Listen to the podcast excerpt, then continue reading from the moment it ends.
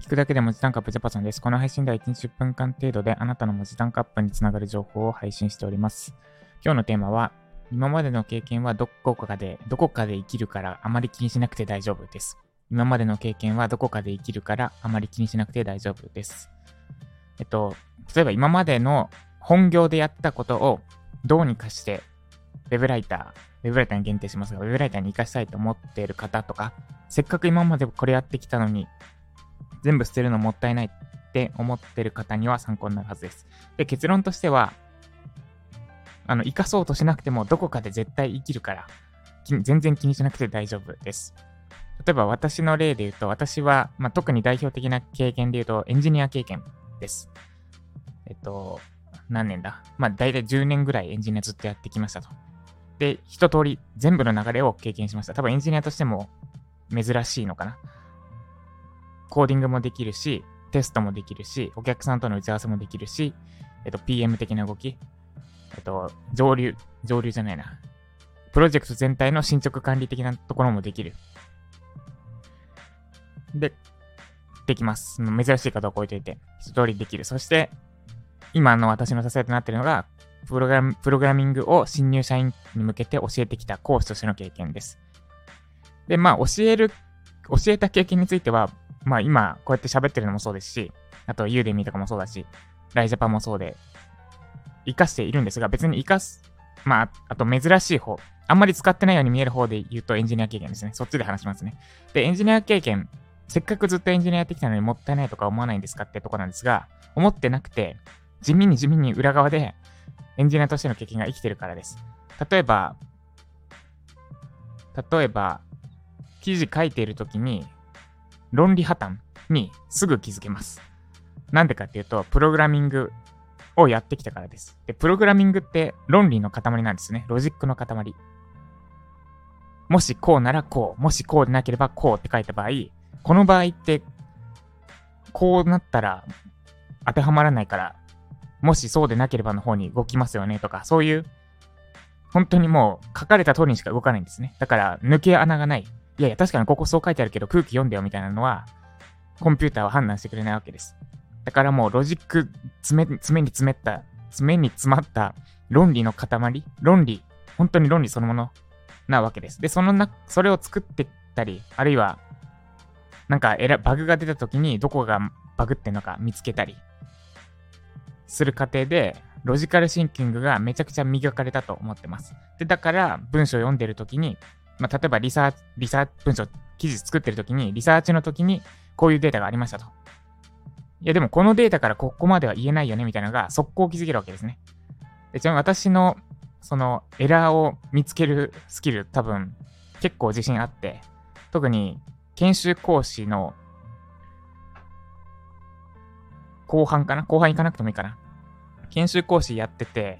受講生がまあなんかバグ、バグって直せなくて言ってくるわけですよ。で、そのエラーメッセージ見た瞬、見て、あとソースコードを2秒ぐらい見たら、2秒もかかんないかな。0.5秒ぐらいで、あ、この辺が怪しいよ、みたいな、速攻言えるようになる。えっと、まあそれはいいや、置いといて。っていう風にその、論理の穴を見つける力がエンジニアとして身についたと思ってます。で、それは、例えばデータをリサーチするときだったり、あるいは誰かの書いた文章のおかしな部分を指摘するときに役立ってます。っていうふうに、本質的な部分、確かにプログラミングはやってないし、いかにもエンジニアっぽいことはやってないんだけど、一個掘り下げて、本質的なところ、論理的な思考能力、論理の穴を見抜ける見抜く力、的なところで、ウェブライターの仕事にも役立ってます。だからきっと、あなたが今やっている本業で培った能力、その本業そのもの、例えば、コックさんやってるとしたら、もちろん、ウェブライターとして料理する機会そのものはないかもしれないけれども、料理で培った段取り力とか、そういうのは絶対にウェブライターとしても役立つはずです。だから一歩、一個抽象化はされてはしまうんだけど、でも本当に大事なものってその抽象化された能力だと思います。ちなみに、あの、料理上手い人の段取り力ってめっちゃすごいなと思ってて、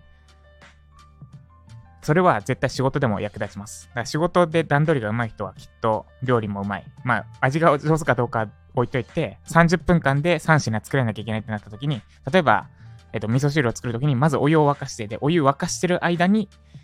他の材料を切るとか、あとは、魚を焼くのに10分かかるから、最初にやるべきことは魚を焼く、焼ける状態に持っていくことで、その焼いている時に他のを作るとかですね。で、ここで待ち時間が発生するから、この待ち時間に何やるかみたいな段取りって、これってエンジニアの世界も一緒で、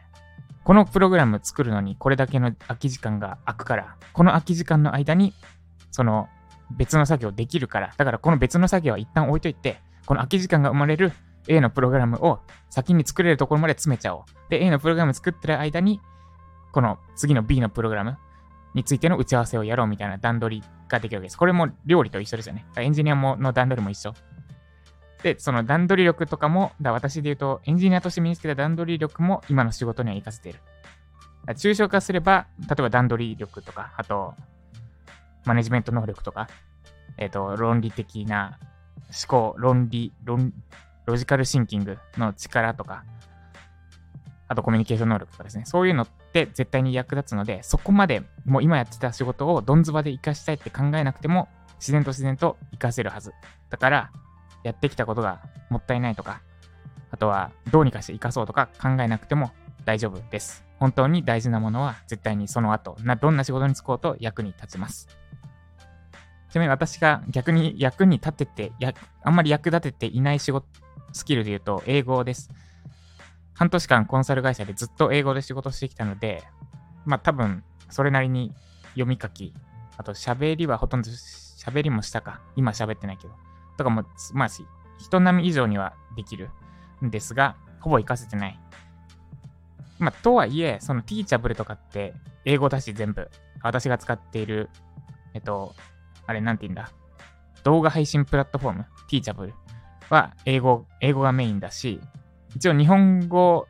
訳もできるんだけど、基本的にヘルプとか、ヘルプページとか、やり方に書いてある、ついて書いてあるの英語で、で、日本語直しちゃうとかえってややこしくなる。その操作画面が英語なのに、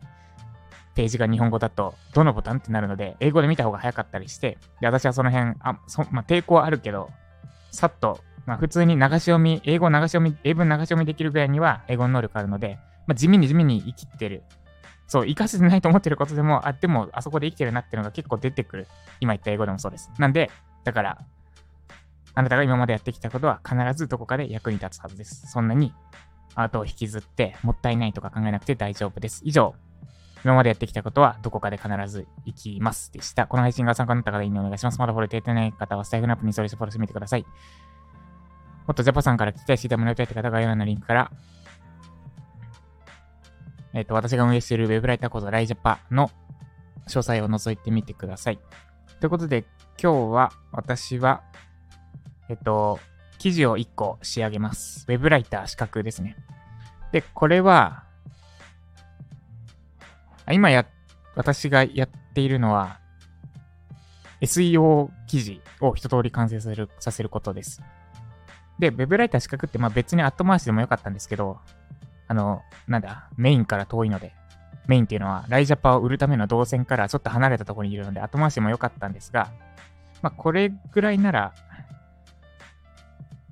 なんだ、そんな時間かけずに多分1位狙えるなって思ったんで、昨日やり始めたんですが、ちょっと急、やっぱ手手を抜くっていうのができなくなってしまっていて、急にガチな記事ができてしまったので、今日仕上げます。で、昨日書いた時点では、いろんな資格にちょっと喧嘩売る文章になっちゃってるので、そこら辺を抑え込んで、もっと大人な対応の文章にして公開する予定です。で、それが終わったら、ライジャパのアップグレードですね。えっと、記事構成作成シートをもともとあったんですが、それを大幅に使いやすく改良していきます。ということで今日もえっ、と、本質から、見落と、本質から、本質を忘れずに、目の前の